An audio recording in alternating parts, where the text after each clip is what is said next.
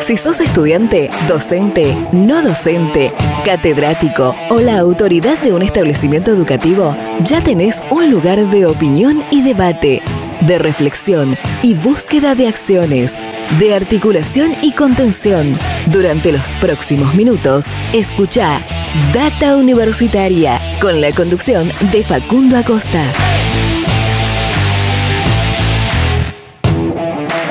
Hola, hola, hola, ¿cómo les va? Bienvenidos, bienvenidas una vez más a este espacio dedicado a la comunidad que le da vida a las universidades. Mi nombre es Facundo y durante toda esta próxima hora los vamos a estar acompañando con toda la información de lo que pasa y va a pasar en el mundo universitario en este programa que llamamos Data Universitaria Radio, este que debe ser el octavo programa del 2022 en esta tercera temporada con este ciclo radial.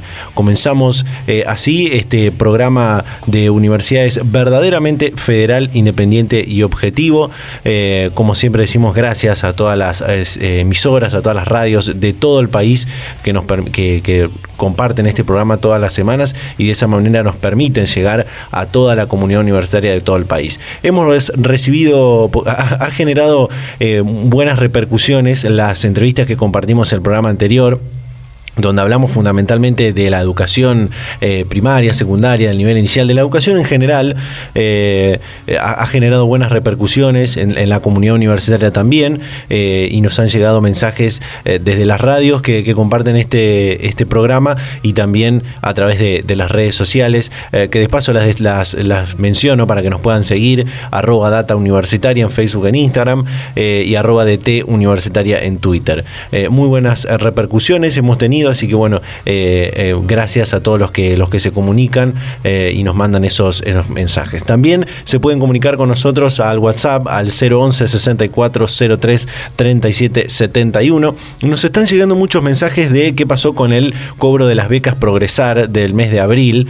muchos estudiantes, incluso no del nivel superior, sino del nivel secundario, que no han recibido el pago. La verdad que lo estamos tratando de, de averiguar. Es una averiguación que estamos tratando de hacer hace, hace algunas semanas atrás, de poder incluso contactarnos para que eh, alguna, algún representante, alguna representante de, la dirección de becas del Ministerio de Educación pueda, eh, podamos charlar con alguien de, esa dirección y, preguntarles qué, ha pasado o qué va a pasar con las becas Progresar. Eh, sabemos que hasta fines del mes de abril estaban abiertas las, las, inscripciones para el nuevo periodo, pero bueno, puede ser quizás un error que tenga que ver, que tenga que ver con eso. Bueno, en este programa va a ser un programa muy variado, tenemos diferentes temas que vamos a ir abordando. Eh, en semanas anteriores, a principios del mes de abril, varias casas de, altos estudios eh, realizaron elecciones del claustro estudiantil, elecciones estudiantiles para renovar los centros de estudiantes, para renovar eh, los representantes en los consejos directivos de las diferentes facultades. y una de esas fue la Universidad de Buenos Aires, la UBA. Por eso en este programa vamos a estar compartiendo una comunicación con Ramiro Fernández, quien es el presidente de la Federación Universitaria de Buenos Aires. también la semana pasada, eh, Enrique Mamarela, rector de la Universidad Nacional del Litoral, eh, fue elegido como presidente del Consejo Interuniversitario. Otra comunicación que vamos a estar compartiendo en instantes, nada más en este programa. Y también vamos a estar hablando de eh, cannabis, del cannabis medicinal, porque se han hecho anuncios muy importantes respecto a la investigación, el desarrollo del cannabis medicinal en la Argentina, y es un tema importante para, para poder charlarlo y que vincula también a investigadores eh, y, docentes y a, las universidades en general. Así que todo eso van a ser algunos de los temas que vamos a ir eh, tratando a lo largo de toda esta hora en este nuevo programa de Data Universitaria Radio. Y antes de pasar a las comunicaciones, me gustaría contarte algunas noticias que puedes encontrar en nuestro sitio web datauniversitaria.com.ar. Data Universitaria. Información, comentarios, entrevistas, investigaciones, todo lo que te interesa saber del mundo universitario. Las 24 horas del día y en el momento que quieras. Visítanos en datauniversitaria.com.ar. Las noticias del mundo universitario las encontrás en datauniversitaria.com.ar. Por ejemplo, Argentina ratificará el modelo de educación superior gratuita. Eso, esto es algo que hablamos hace algunas semanas atrás.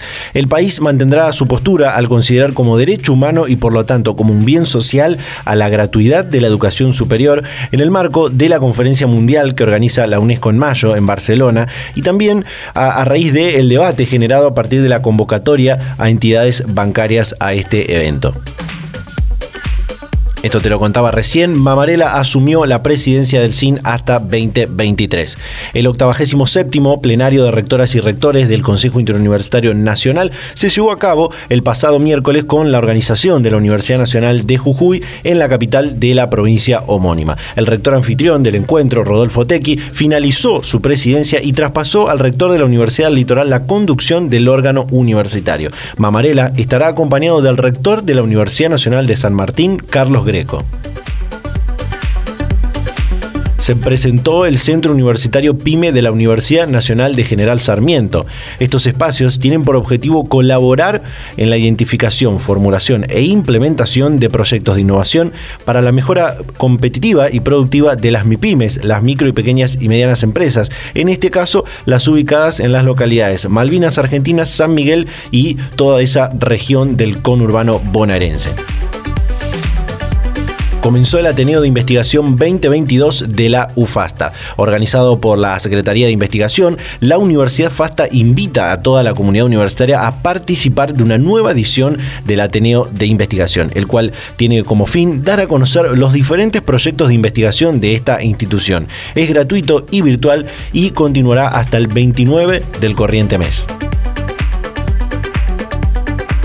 UNER abre nuevas convocatorias para movilidad estudiantil. A través de la Oficina de Relaciones Internacionales, la Universidad Nacional de Entre Ríos convoca a sus estudiantes a postularse a dos programas de movilidad estudiantil para cursar un semestre en otra institución de manera presencial.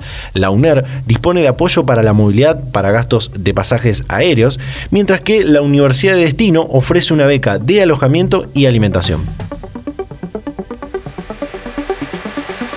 Esto parte de un tema que se está hablando mucho en la última semana y tiene que ver con que la, decana de Derecho de la Universidad Nacional del Sur representará al sector académico en el Consejo de la Magistratura.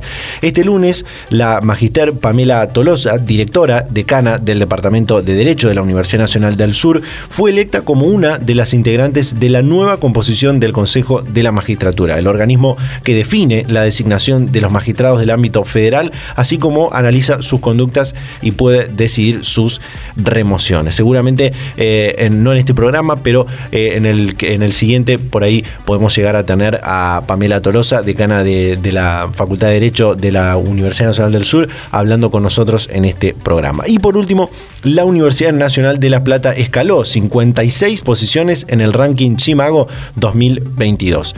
La Universidad Nacional de La Plata volvió a destacarse en uno de los principales rankings internacionales dedicados a evaluar la calidad de las instituciones académicas. A nivel nacional, la UNLP se ubicó en segundo lugar, solo por debajo de la Universidad de Buenos Aires. Le siguen la Universidad Nacional de Córdoba, Rosario y en quinto lugar la Universidad Nacional de San Martín.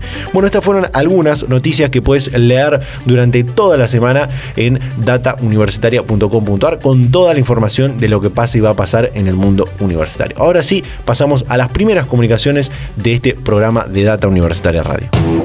Data Universitaria, con la conducción de Facundo Acosta.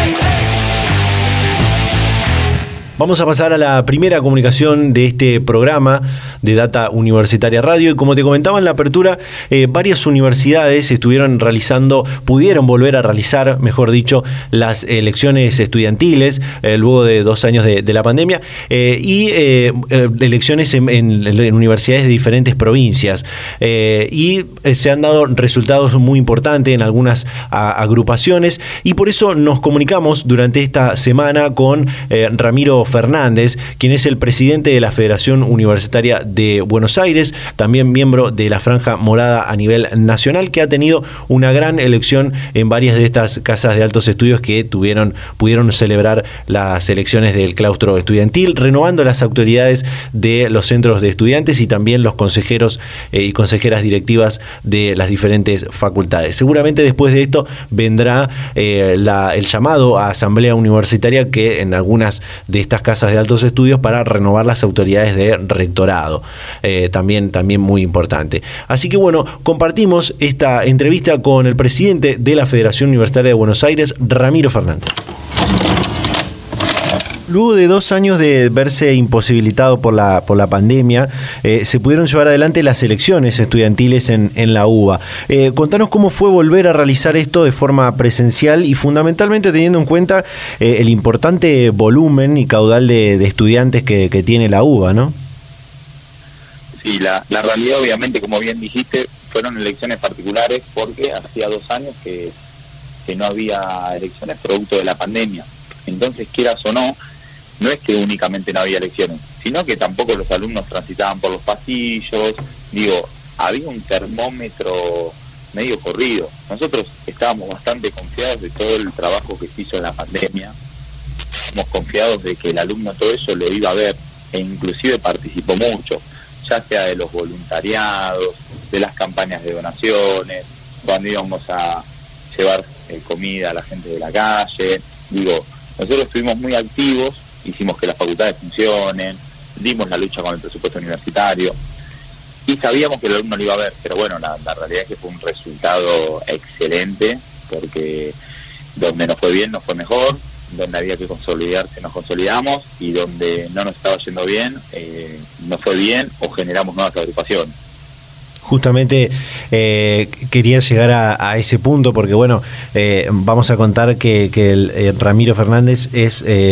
milita en la Franja Morada, eh, conduce también la, la, FUBA, como decíamos antes, eh, y bueno, en estas elecciones, como bien marcaba, se vio un cambio de, preferencias, podríamos decir, en estas elecciones, eh, donde la Franja Morada tuvo una llegada mucho mayor, le ganó terreno a, las agrupaciones más vinculadas por ahí a los movimientos de, izquierda, ¿no? ¿A qué, ¿A qué hacen alusión a esto? ¿Tiene que ver con, con qué tiene que ver esto, esto que se dio?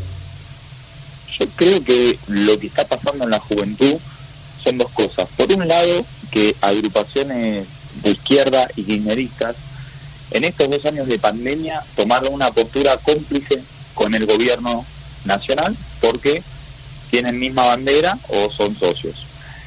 En cambio nosotros vimos las peleas, vimos las peleas del presupuesto universitario, vimos las peleas de que necesitábamos poner a la educación como prioridad y las universidades en funcionamiento, y quedó demostrado que nosotros, esté quien esté en el gobierno, tenga nuestro color político o no, nosotros vamos a dar las peleas que los universitarios necesiten. Yo creo que acá se vio muy notorio ese silencio cómplice de agrupaciones kirchneristas o algunas agrupaciones de izquierda.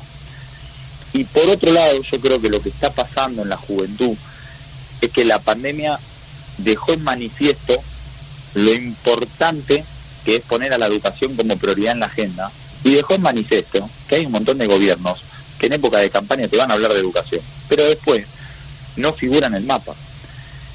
Y yo creo que la juventud reconoce y ve en Franja Moderna que siempre levanta esa bandera, la bandera de la educación. Entonces yo creo que ese fenómeno es lo que está ocurriendo hoy en la juventud y por eso vuelvo a ver este franjazo en todas las universidades de Argentina. Claramente, claramente porque esta, esta ola morada, podríamos llamarlo también, eh, además de, franjazo, como, como lo he escuchado que lo dicen los, militantes de Franja Morada, eh, se vio reflejada en otras universidades estatales como, como Rosario, como La Plata, como Córdoba, eh, e incluso podría continuar esta tendencia hacia otras casas de altos estudios, ¿no? Totalmente, totalmente. Yo creo que esta tendencia llegó para quedarse porque yo creo que si hay algo que aprendimos de la pandemia justamente es dónde tiene que estar colocada la bandera de la educación. Y yo creo que por excelencia la agrupación política que la alza más alto es Franja Morada. Así que nada, está en responsabilidad nuestra ahora eh, hacer buenas gestiones en los lugares donde tenemos la posibilidad de conducir que antes no la teníamos y, y básicamente de, hacer crecer justamente el volumen político nuestro en toda la Argentina. Eh, hubo algunas discusiones respecto a las, a elecciones estudiantiles en la UBA, porque eh, en realidad eh, se había planteado que se realicen durante el 2021, durante finales del 2021, donde por ahí no teníamos esta situación más tranquila, más acomodada de la emergencia sanitaria del COVID-19. Después se planteó que se haga en el mes de, febrero, si, no me, si lo digo mal, vos me vas a corregir, y se pudo realizar ahora. Digo, ¿llegaron con tiempo las diferentes agrupaciones para para poder contarles a los estudiantes eh, cuáles eran las propuestas, las ideas, eh, también teniendo en cuenta que muchos estudiantes o aquellos que tuvieron la suerte de ingresar en el 2020 era la primera vez quizás que estaban yendo, o la segunda, tercera vez que estaban yendo a, su facultad, recorriendo los pasillos. También eso es una cuestión que tuvo que ver eh, en, en, estas elecciones, ¿no? Sí, yo creo que lógicamente la fecha de elecciones condiciona a cualquier agrupación política. Sí también creo que si vos como agrupación política entendés que no tuviste tiempo, es porque evidentemente motorizás en épocas de elecciones únicamente. Porque yo también te puedo llegar a decir, ¿cómo no tuvimos tiempo si venimos hace dos años trabajando? Es un poco engañoso de algunas agrupaciones esto de decir me fue mal por la fecha en el año. Exacto. Porque entonces deja al desnudo que evidentemente estás motorizando en época electoral únicamente.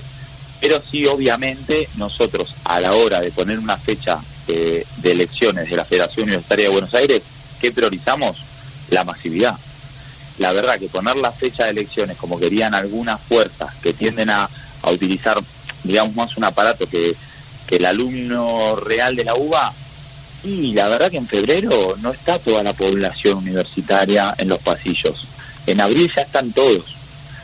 Y viniendo de dos años sin el ejercicio electoral, y hay que, eh, digo, no es menor, sumado a que en consejo directivo también había, había que hacerlo eh, antes de determinada fecha, porque también tienen que tienen que elegirse rector y demás mandatos. Entonces yo creo que es un medio una una excusa de algunas agrupaciones el decir me fue mal porque la elección fue en abril.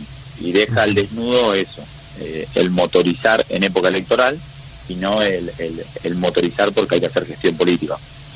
Eh, mencionabas esto de, la elección de, en el rectorado eh, y este año seguramente se tendrá que llevar adelante la, asamblea universitaria que designe nuevas autoridades eh, en el rectorado, teniendo en cuenta luego de esta elección del claustro estudiantil y también creo que los docentes tuvieron su elección a fines del 2021 y luego justamente de esta elección del claustro estudiantil, ¿marca un camino hacia eso? ¿Van a ser consecuentes los resultados que, tuvieron la, la elección de estudiantes con la elección o reelección de las máximas autoridades de la, de la universidad. ¿Cómo, ¿Cómo lo ves a esto? Yo lo, lo que creo es que obviamente, a ver, hay estudiantes que, que participan en esa decisión. ¿Por qué? Porque tienen voz y voto. Hay graduados que participan, hay docentes que participan. Digo, sí, marca obviamente el camino. Yo creo que marca el camino de lo que uno quiere como universidad y de lo que uno quiere como facultad.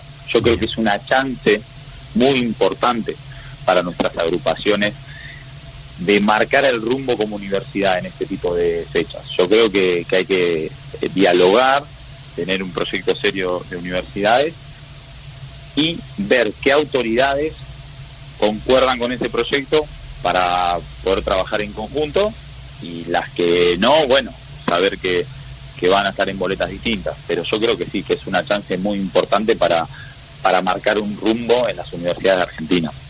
Eh, Ramiro, para, para, ir cerrando, eh, me gustaría preguntarte en qué es, cuál es la situación, cuál es la, realidad que viven, que vive hoy el estudiantado de, la UBA, eh, cuáles son las, necesidades, las urgencias que, que más solicitan, que más están necesitando, por ahí atender la cuestión de la deserción estudiantil, que pudo verse perjudicada por la pandemia, el tema de la conectividad también, o, de las herramientas tecnológicas. Digo, ¿cuáles son las necesidades y las urgencias que más demandan? Nosotros lo que estamos viendo que, dejó la pandemia, por así decirlo, es una, una realidad compleja que es que pareciera que estudiar es un beneficio, es un privilegio. eh, muchos estudiantes que te dicen y tengo que abandonar porque tengo que trabajar y tengo que dejar materias porque no me dan los tiempos. Digo, yo creo que esa es la urgencia más grande que tienen los estudiantes y creo que nosotros tenemos que generar medidas para colaborar con eso. Nosotros tenemos que vehiculizar al estudiantado a la universidad y no que no haya políticas de, inserción porque justamente hay una deserción muy grande. Y la pandemia agudizó esa situación. Porque no solamente por el conectarte o no conectarte, sino que porque la pandemia también eh, trajo una crisis económica. Y en esa crisis económica y sí, eh, la educación termina siendo lamentablemente un privilegio y yo creo que es un desafío nuestro el generar políticas serias de gestión para que justamente eh, no le sea tan complicado al alumno en la universidad estudiar. Perfecto, perfecto. Ramiro Fernández, presidente de la Federación Universitaria de Buenos Aires, charlando con Data Universitaria. Gracias por tu tiempo y la predisposición. ¿eh? No, por favor, gracias a vos. Hasta luego. Data Universitaria. Información, comentarios, entrevistas, investigaciones. Todo lo que te interesa saber del mundo universitario. Las 24 horas del día y en el momento que quieras. Visítanos en datauniversitaria.com.ar. Bien, ahí estaba eh, lo que pudimos charlar durante esta semana con Ramiro Fernández, presidente de la FUBA, eh, luego de las elecciones que, celebraron en la Universidad de, Buenos Aires y esta gran elección que ha tenido la Franja Morada, tanto en esta universidad como en eh, Córdoba, en La Plata, en Rosario, y seguramente algo que se va a extrapolar a otras casas de, altos estudios. Y después de que se celebren en, en otras universidades nacionales, vendrá lo que es la renovación de las autoridades de eh, la Federación Universitaria Argentina, el órgano eh, nacional, de, el órgano gremial nacional de, los estudiantes universitarios y seguramente estaremos muy atentos a, eso y, tendremos alguna comunicación eh, cuando, cuando esa, eso se dé.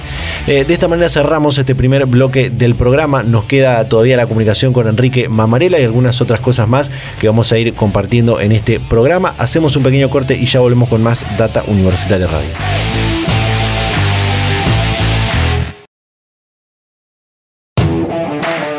Seguimos en Data Universitaria Radio en este octavo programa de universidades verdaderamente federal, independiente y objetivo. Aquí donde hablamos de varios temas de educación, de ciencia, tecnología, de investigación, de la sociedad y también de la política.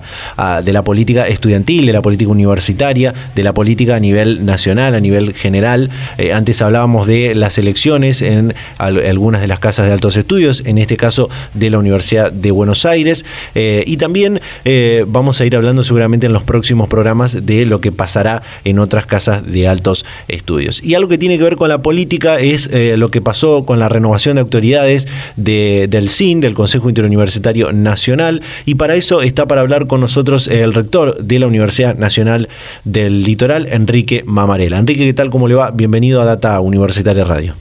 ¿Qué tal? ¿Cómo le va? Un gusto.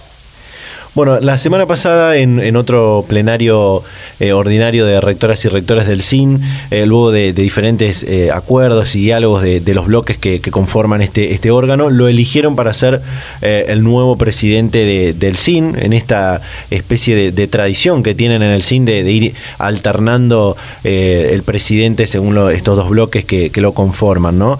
¿Cuáles son los desafíos que ve de esta, de esta nueva etapa? ¿Qué, qué sensaciones le dio que lo hayan elegido? Bueno, sin duda es el, hecho de que el resto de los rectores me haya honrado con, ser presidente del CIN y pensar de que la representación tanto de mi universidad como la representación personal eh, pueda acompañar en esta etapa desde la presidencia y formar dupla también con, con el rector Carlos Greco de la Universidad de San Martín es un honor. Eh, ahí tenemos nosotros un trabajo que veníamos desarrollando ya en el CIN fuertemente con una agenda para dentro de las universidades, pero también hacia afuera de las universidades que nos hemos comprometido eh, en priorizar para, para este tiempo, eh, junto con el Ministerio de Educación y con la Secretaría de Políticas Universitarias también, para conseguir el trabajo y el financiamiento conjunto. Así que tenemos prioridades que tienen que ver con académico desde después de, lo ocurrido en estos dos años de pandemia y también en función de todo el avance tecnológico y los cambios que se han producido al interior de las universidades es poder eh, reacomodar en forma eh, de, toda la reglamentación, que lo que entendemos todo el sistema universitario, eh, por ahora por educación presencial, es la nueva presencialidad, cómo entra esto de la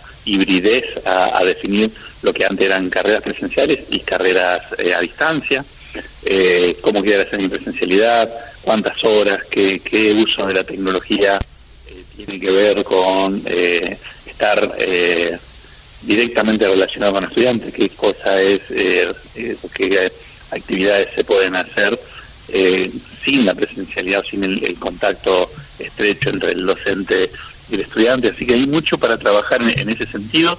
También sumado a, algunos problemas propios que teníamos el, el sector universitario siempre para trabajar, cómo mejorar la inclusión y la retención, cómo eh, trabajar fuertemente el interior de nuestras carreras para eh, ir haciendo que la duración real de las carreras sea cada vez más próxima a la duración teórica, que es cuando nosotros planteamos que un estudiante en las condiciones en las cuales desarrollamos la carrera deberían poder recibirse en cuatro o en cinco años, estamos viendo que, que muchas de nuestras carreras se alargan por mucho tiempo. Este es un problema de todo el sector universitario que tenemos que atacarlo como sistema, y después se tiene que ver con la extensión, con la internacionalización, con la investigación, tratar de dar sinergia y un nuevo impulso e impacto a lo que venimos trabajando en la pandemia en cooperación interna fundamentalmente dentro del sistema, que ahora se vea y, que quede realmente de, alguna manera eh, formando parte del sistema universitario.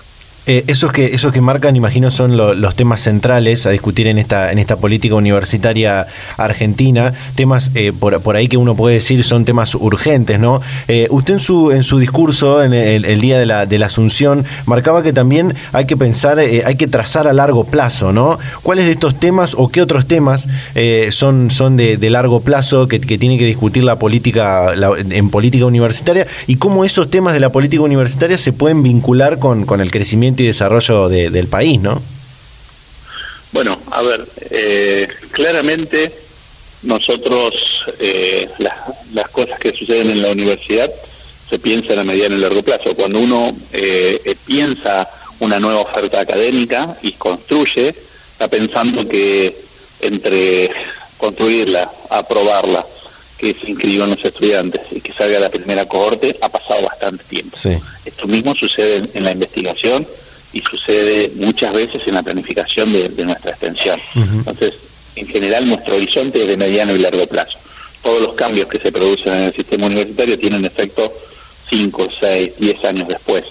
Entonces, es, si hay algo que podemos mostrar en la pandemia a través de las, la producción científica de las universidades, que demostramos todos los días en, en nuestro entorno, con el sector social y también con el sector productivo de todas nuestras capacidades, es porque venimos sosteniendo una política a lo largo del tiempo. Esa política eh, lo que debería ser es acompañada desde el punto de vista de la política institucional del país, de los presupuestos y demás, para darnos un horizonte de, programación mayor aún, eh, en función de, las necesidades propias de cada área universitaria, de las regionalidades donde está cada universidad, pero también eh, a nivel de sistema del país eh, si nosotros tenemos una posibilidad de, establecer políticas públicas eh, que no se cambien, que sean de, mediano y largo plazo, eh, para nosotros nos resulta mucho mejor estar acorde a, a esas necesidades del país, a esas políticas y trabajar para que de alguna manera nuestra productividad en el sector universitario se vea más rápido. Hoy hay un tema eh, crucial en la, política nacional, eh, como es la, cuestión de la, de la economía, de la, de la inflación, y en el tema del presupuesto universitario, por supuesto que, que no es eh, algo ajeno a esto que pasa con la, con la inflación, ¿no? ¿Cómo se ven afectadas en, su funcionamiento por esto, digo, por la, por la inflación?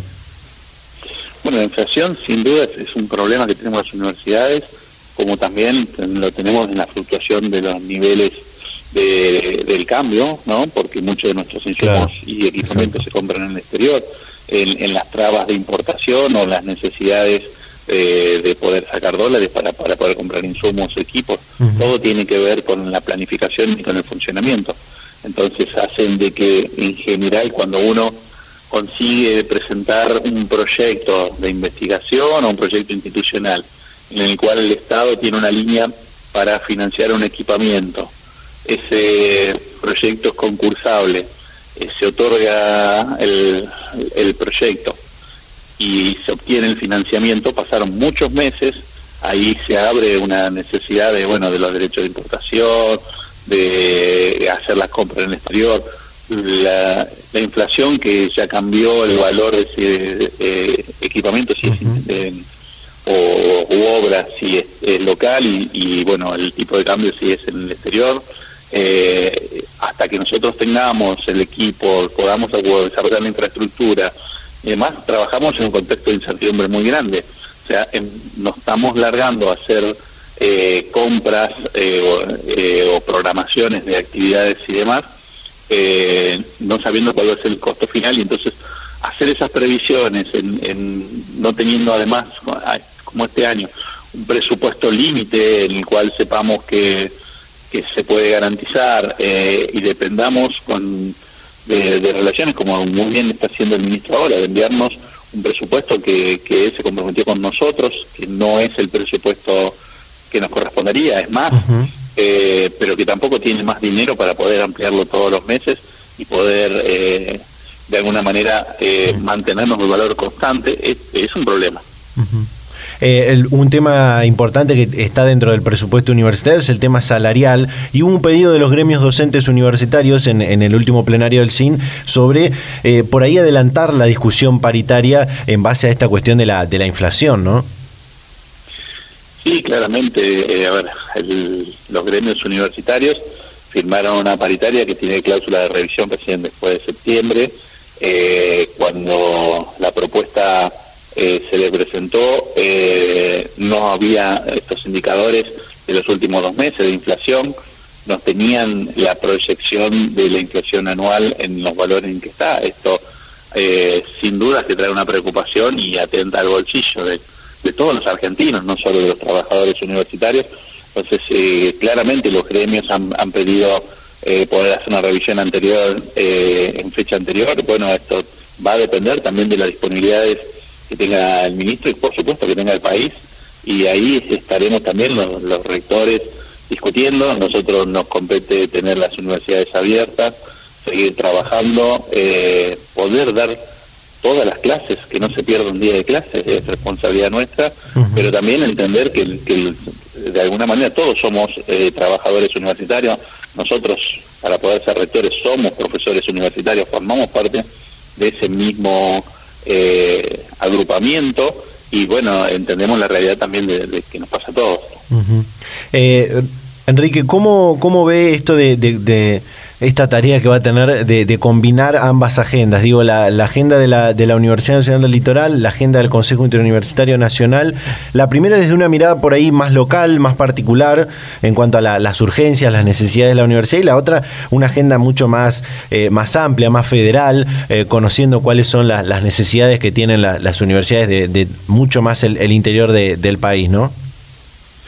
Sí, son dos agendas eh, complementarias uno conoce muy bien la realidad de, su universidad, pero eh, muchas veces eh, no conoce o no alcanza a comprender qué es lo que está pasando en, otras universidades y cuando nos sentamos en, el CIN, eh, muchas veces los rectores de alguna manera expresamos lo que nos está pasando a cada uno y pretendemos que la, la mirada general y global eh, represente mucho más cercano a la realidad de cada uno de nosotros. Aquí la responsabilidad es al revés, es tratar de alguna manera eh, que, la responsabilidad sea sistémica, que la mirada contemple eh, las posibilidades de que todas las universidades nacionales, no importa en qué lugar estén, puedan desarrollar sus actividades, así que será sin duda mucho para aprender, para poder entender realidades que no son las que nos tocan a nosotros y también aprovechar y, desde ese punto de vista ver cómo atendiendo a esas realidades y más podemos mejorar entre todo el sistema. Eh, en líneas generales, ¿cómo, y, a, pocos días de haber asumido la, presidencia del CIN, eh, ¿cómo ve en general la realidad de la, de la Universidad Argentina? Digo, en esta especie de, salida de, la, esta que se llama la pospandemia, ¿no? ¿Cómo es la realidad de la, de la universidad? ¿Se discute la transición académica, la cuestión de la presencialidad, eh, todos estos temas que, nombrábamos antes? ¿Cómo es la realidad hoy de la Universidad Argentina en general, ¿no? Bueno, la, salida de la post-pandemia, este momento, eh, es una salida de transición. Eh, fíjate que ni siquiera eh, vamos a tener, y por un tiempo que van a ser varios años, la misma trayectoria de los estudiantes que van a ingresar al sistema universitario. ¿no? Hace dos años tuvimos ingresantes que habían terminado sus clases presenciales y empezaron la universidad en la virtualidad el año siguiente tuvieron un año en el secundario en virtualidad y un año universitario en virtualidad. Ahora tuvieron después dos años en virtualidad, empieza la presencialidad en la universidad y esa, virtualidad fue en cuarto y en quinto, el próximo va a ser, tuvieron virtualidad en, tercero y en cuarto y hay que ver en quinto qué contenidos pudieron recuperar, cómo pueden estar, entonces vamos a tener que ir acomodando a una realidad que es diferente eh, por varios años eh, va a hacer que lo que pasó en el sistema primario y en el sistema secundario de educación eh, no lo podamos ver eh, como algo que, modificó o quedó realmente en nivel de toda la educación, sino que va a depender de lo que pasó en cada escuela y lo que pasó cada año. Entonces, queremos hacer modificaciones y mejorar la inclusión, la retención y la duración de las carreras, pero también teniendo en cuenta estamos mirando eh, trayectorias muy diferentes y que son trayectorias que el año siguiente no se van a volver a repetir. Excelente, excelente. Bueno, Enrique Mamarela, rector de la Universidad Nacional del Litoral y nuevo presidente del Consejo Interuniversitario Nacional, charlando con Data Universitaria. Muchísimas gracias eh, por su tiempo y la predisposición, como siempre. gracias a ustedes y a disposición. Data Universitaria. Información, comentarios, entrevistas, investigaciones, todo lo que te interesa saber del mundo universitario. Las 24 horas del día y en el momento que quieras. Visítanos en datauniversitaria.com.ar.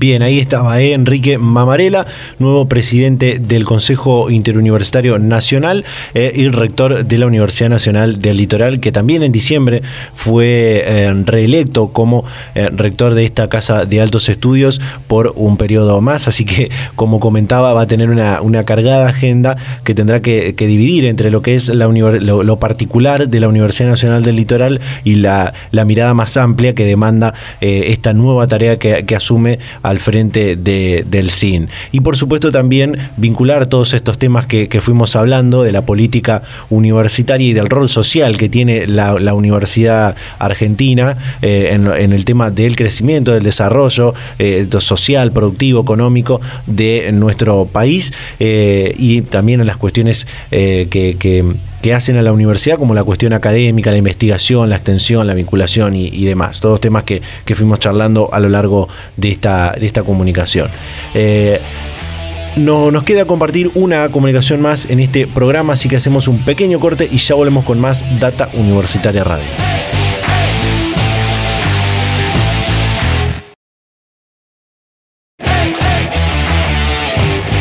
Volvemos con más Data Universitaria Radio en este octavo programa de del programa de universidades verdaderamente federal, independiente y objetivo en esta nuestra tercera temporada con este ciclo radial. Como te comentaba en la apertura, íbamos a estar hablando de cannabis medicinal, un tema que eh, a lo largo de estas tres temporadas que llevamos con este eh, ciclo eh, venimos tratando y abordando en diferentes oportunidades con investigaciones que se hacen al respecto desarrollos científicos que se hacen al respecto, eh, em, algunas diplomaturas, cursos, charlas que se van realizando eh, con el fin de visibilizar y tratar de romper con esos prejuicios que hay acerca de esta planta que, como se ha estudiado, tiene muchísimos beneficios terapéuticos eh, y cada vez son más las patologías, las enfermedades que se prueba que su, uso, el uso de, de cannabis medicinal tiene buenas respuestas en el tratamiento. Por lo tanto, con este, en este programa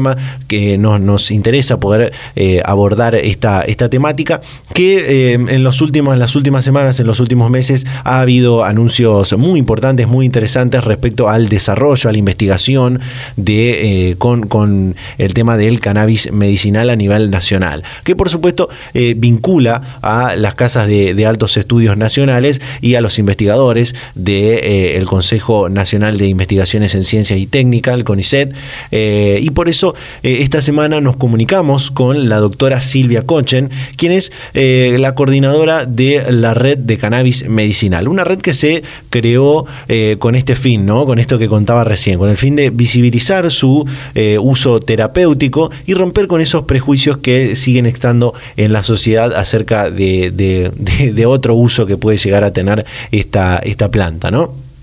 Así que eh, esta red de cannabis medicinal eh, es una forma de articular todas estas cuestiones y ha habido anuncios importantes sobre un programa de, financiamiento, de fortalecimiento de las investigaciones, los desarrollos científicos y tecnológicos en la temática del cannabis medicinal. Por eso vamos a compartir ahora esta comunicación con eh, la doctora Silvia Cochen, coordinadora de la red de cannabis medicinal.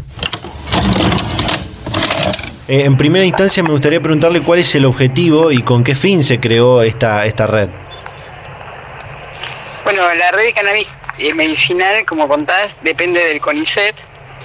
Eh, se creó en realidad en los inicios cuando antes de la ley, primero de forma no formal, porque las autoridades que había en ese momento no nos autorizaban, y se fue integrando todos los, los y las investigadoras que trabajan en el tema, que estaban interesados, pero también se acercó y nos habían pedido colaboración aquellos que sí sabían mucho del tema, que son la, grupos de organizaciones no gubernamentales que vienen trabajando en la temática.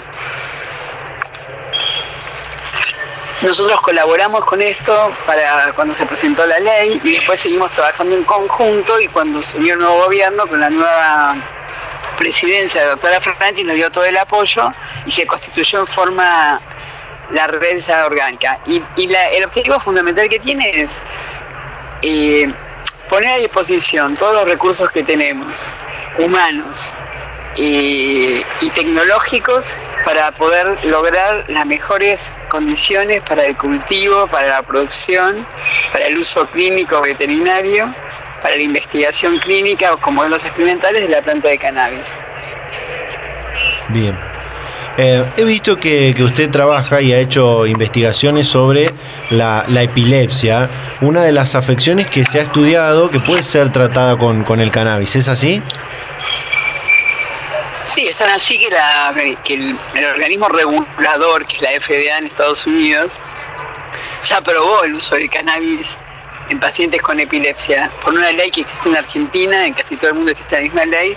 Cuando la FDA, así se llama, todo el mundo lo aprendió con las vacunas, aprueba un producto medicinal, es aprobado inmediatamente en todo el mundo. O sea que están así que esto está, es la, en realidad es el único producto aprobado en este momento para la patología de epilepsia. Sin embargo, sabemos, y nosotros estamos haciendo también muchas investigaciones, están haciendo para otras patologías. Justamente iba, iba a preguntarle, eh, se habla de, por ejemplo, algunas patologías que tienen que ver con el dolor, pero ¿en qué otras patologías está estudiado y se encuentra eh, una buena respuesta con, con el uso del, cannabis medicinal? Bueno, el, dolor, como acabas de decir, el dolor crónico tiene una respuesta muy buena, se usa desde hace mucho en pacientes con cáncer que usan, que recibir tratamientos quimioterápicos, entonces ayuda a disminuir los efectos adversos. Se usa mucho, se está usando y se usa en el insomnio, en problemas de sueño, en problemas de humor. Permite, nosotros lo vemos en los pacientes con epilepsia también, pero aumenta mucho el nivel de conectividad. Entonces está viendo experiencias interesantes en chicos con autismo. Eh, se está usando también, hay trabajos en marcha en pacientes que tienen adicciones a, bueno, a drogas que provocan adicciones, al alcohol, y entonces el cannabis es un buen recurso para sacarlos de esa experiencia. Eh, y también se usa, bueno, en el caso de, en el glaucoma, en neurología, se usa también en estados de rigidez, como Parkinson, esclerosis múltiple. Y bueno, y hay muchas líneas que se están investigando, ¿no? Em, doctora, esta semana se, se lanzó, eh, y, por eso queríamos eh, llamarla para consultarla acerca de esto, el programa de investigación y desarrollo en cannabis, una convocatoria del Ministerio de Ciencia y Tecnología y del CONICET, que ofrecerá eh, una importante suma de dinero en financiamiento. Sí, la verdad que lo celebramos profundamente, estuvimos ahí presentes como RACME, y yo fui invitada por el ministro, en la mesa estuvo también la presidenta de CONICET, y aparte hubo muchos, en una mesa anterior hubo integrantes de distintas eh, organizaciones, de distintas investigadores, etcétera. La verdad que es un momento que celebramos, porque siempre ocurre lo mismo, cuando uno investiga, o sea, cuando uno lo que hace es construye conocimiento, produce conocimiento, es investigar. Eso genera un andamiaje eh, maravilloso para poder seguir avanzando eh, en lo que uno quiere hacer, en cualquier aspecto. En este caso, para poder seguir avanzando en avanzar en mostrar la evidencia terapéutica del cannabis en las patologías dispersas, aumentar ya toda la experiencia acumulada que tiene nuestro país en lo que se llama el material vegetal, o sea, en la planta, donde tenemos posibilidades de tener investigaciones ahora más formales para ver eh, características propias de la planta y no hace falta importar nada, tanto desde la semilla como material genético, como material vegetal. Y también en todo lo que hace a, los a la estandarización de los controles de calidad. Nosotros ya lo estamos haciendo en el Hospital del Cruce, se está haciendo en otros lugares más, donde podemos hacer control de calidad como para que, que los pacientes que utilizan el cannabis artesanal, por ejemplo, sepan con certeza qué están usando, qué, cantidades tienen de distintos componentes, porque dependiendo de la patología también uno va acomodando la genética de la planta. Por ejemplo, para la epilepsia se vio que el CBD puro anda muy bien y que no hace falta tener otros componentes. Para el caso del sueño se vio más que es el CBN, que es otro componente. Para el dolor es el THC, que es el que se usa con fines bueno, mal llamados eh, recreativos. O sea que la verdad que esto fue un anuncio que esperábamos desde el inicio, que se construyó la RACNE, financiamiento para investigar y estamos todos muy contentos, la verdad, y muy contentos. Eh, es decir, que, este, este programa de investigación que, se, y desarrollo que se lanzó puede apuntalar los conocimientos eh, y, la, y la producción de, de desarrollos a nivel local, ¿no? Sí, claro, a nivel local se dice Argentina toda, sí, sí, sí, claro. Sí, sí, la verdad que sí, va a ser así. Aparte nosotros participamos activamente en las bases de la convocatoria para que justamente la respuesta a lo que usted acaba de decir, ¿no? Sí. O sea, digo esto porque en el mundo científico todas y todos sabemos, eso es una cosa internacional, que a veces se hacen convocatorias para una temática, pero la forma como se plantean, en realidad se está apuntando para otro lado o queda en manos de aquellos que están, tienen otros intereses. Acá la verdad que se abrió el juego, el ministro nos habilitó para que podamos eh, participar activamente y fue tomado muy en cuenta lo redactado en las bases de esta convocatoria. Así que estamos, como decía, la verdad que estamos muy felices. Eh, doctora, quisiera... Ahora lo que nos falta en realidad es, eh, bueno, que se termine de la, media sanción que tiene diputados, que termine la ley y que se termine de sancionar esa ley que todavía no la tenemos. Y yo también creo que, la verdad que esto es una opinión no de la RAC, es una opinión personal, pero muchos compartimos, que, cuando a medida que vayamos construyendo el conocimiento suficiente, como está pasando en muchas partes del mundo, en vez de sea quitado dentro del grupo de drogas prohibidas para que sea habilitado en todas sus formas para cualquier uso. Justamente porque es una droga, justamente, y bueno, porque es una droga que está, la verdad que no hay ninguna evidencia científica que provoque adicción. Claro. Eh, tampoco tiene dosis letal. Entonces la verdad que cuando uno sabe que, no sé, el alcohol, por ejemplo, tiene venta libre, provoca adicción, provoca, tiene dosis letales, el tabaco ni eso iba dejaba como que la cereza no del postre. Entonces eh, creo que no tiene ninguna justificación que el cannabis esté dentro del grupo de drogas prohibidas y además todos los países y los estados que se estados de Estados Unidos por ejemplo que se empezó a habilitar en forma legal en todo sin ninguna reacción o sea con restricciones como el alcohol, ¿no? Está prohibido para menores de 18 años, etcétera. No se observó mayor consumo. Lo que se hace es que se acaba con todo el comercio delictivo. Y entonces uno también asegura la calidad. Por eso espero que también esto que avancemos por ese lado. Excelente, era uno, de los puntos que quería eh, preguntarle. Eh, por otro lado, eh, y para ir cerrando, ¿cómo se articula la, RACME con este programa de, el registro del programa de, cannabis con uso medicinal, el, más conocido como, como ReproCan?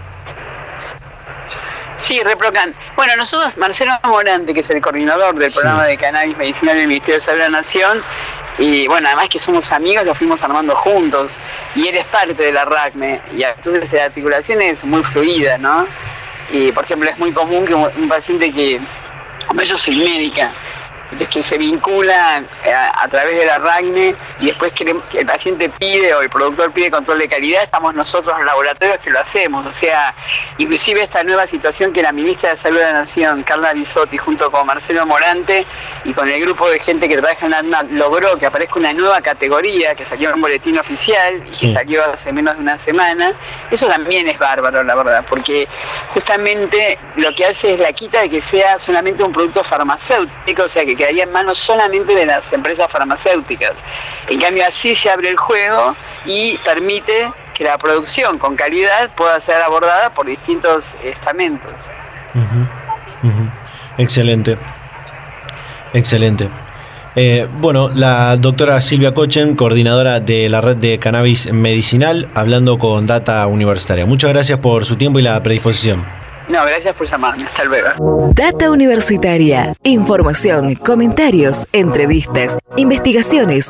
Todo lo que te interesa saber del mundo universitario. Las 24 horas del día y en el momento que quieras. Visítanos en datauniversitaria.com.ar. Bien, ahí escuchábamos eh, esta comunicación que realizamos con esta semana con la doctora Silvia Cochen, eh, coordinadora de la red de cannabis medicinal, la RACME, eh, sobre este programa de investigación y desarrollo en cannabis por el cual el Ministerio de Ciencia y Tecnología y el CONICET van a financiar con 250 millones de pesos diferentes trabajos con la idea de apuntalar los conocimientos científicos de producción local y los desarrollos, por supuesto, para su uso medicinal terapéutico y paliativo. Eh, la de mm, la presidenta del CONICET, Ana Franchi, en el anuncio de este programa, decía una, una frase que es, muy buena para describir eh, lo que pasa alrededor del cannabis medicinal. Había prejuicios e ignorancia, no es que no había evidencia científica eh, respecto al uso medicinal del cannabis, era lo que decía eh, Ana Franchi sobre, Ana María Franchi sobre este, sobre este tema, y me parece importante porque es, es, cada, son cada vez más las patologías, las enfermedades que se prueba, se estudia, se comprueba científicamente que pueden ser tratadas y tienen muy buenas respuestas con eh, esta planta eh, que, bueno que tiene que tiene no solamente puede tener un fin recreativo un fin social sino también eh, y, fundamentalmente un uso terapéutico y medicinal que, bueno es lo es hoy lo más lo más importante. Y también una industria que puede ser altamente explotada en Argentina generando miles de puestos de trabajo y, y demás que eso también por supuesto que es, es muy importante Danke.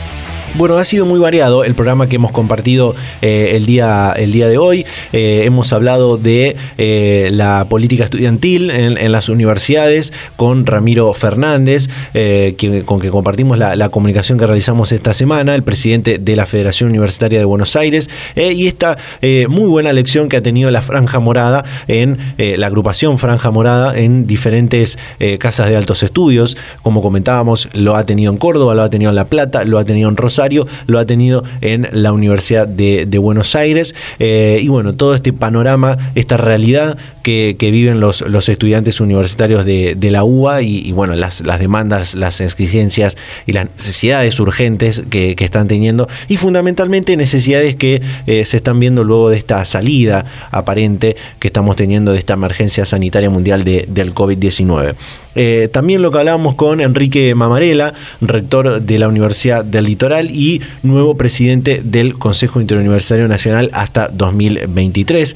Luego de esta eh, tradición que tiene el CIN aparentemente de eh, alternar quiénes son los presidentes según los dos bloques. El CIN está compuesto, para el que no sabe, de dos bloques, un bloque reformista, un bloque justicialista, podríamos decir, más vinculado a la gratuidad universitaria y otro bloque reformista más eh, vinculado a lo que tiene que ver con la reforma del 18 y, demás. Eh, en este bloque se encuentra, en el bloque reformista, se encuentra Enrique Mamarela y en el bloque justicialista el saliente presidente Rodolfo Tequi y el ahora vicepresidente del CIN, Carlos Greco, de la Universidad de San Martín. Así que hay una especie de tradición que, tiene este, este organismo en, eh, alternar las presidencias. Una muestra de acuerdos y diálogos políticos que es muy importante e interesante eh, y ojalá se pudiera extrapolarse a, la política en general, ¿no? A la política eh, nacional y, general.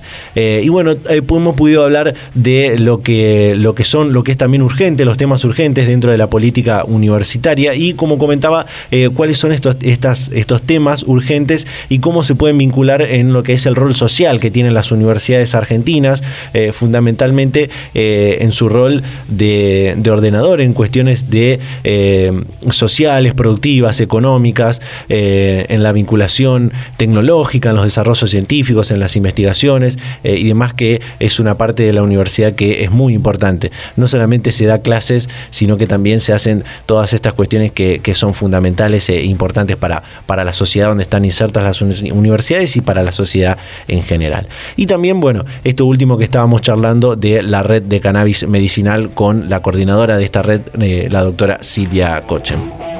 De esta manera eh, finalizamos el programa del día de la fecha, este octavo programa de la tercera temporada de Data Universitaria Radio. Como siempre agradecerles a todas las radios, a todas las emisoras que comparten semana a semana este ciclo radial. Recuerden que nos pueden seguir en las redes sociales, en Facebook, en Instagram como arroba Data Universitaria, en Twitter como arroba DT Universitaria. También se pueden suscribir a Spotify y a YouTube, donde pueden volver a ver este y otros programas. También leernos durante toda la semana en www www.datauniversitaria.com.ar. Y ahora sí, nos despedimos, nos vamos a reencontrar a esta misma hora y en este mismo día la próxima semana. Chau, chau.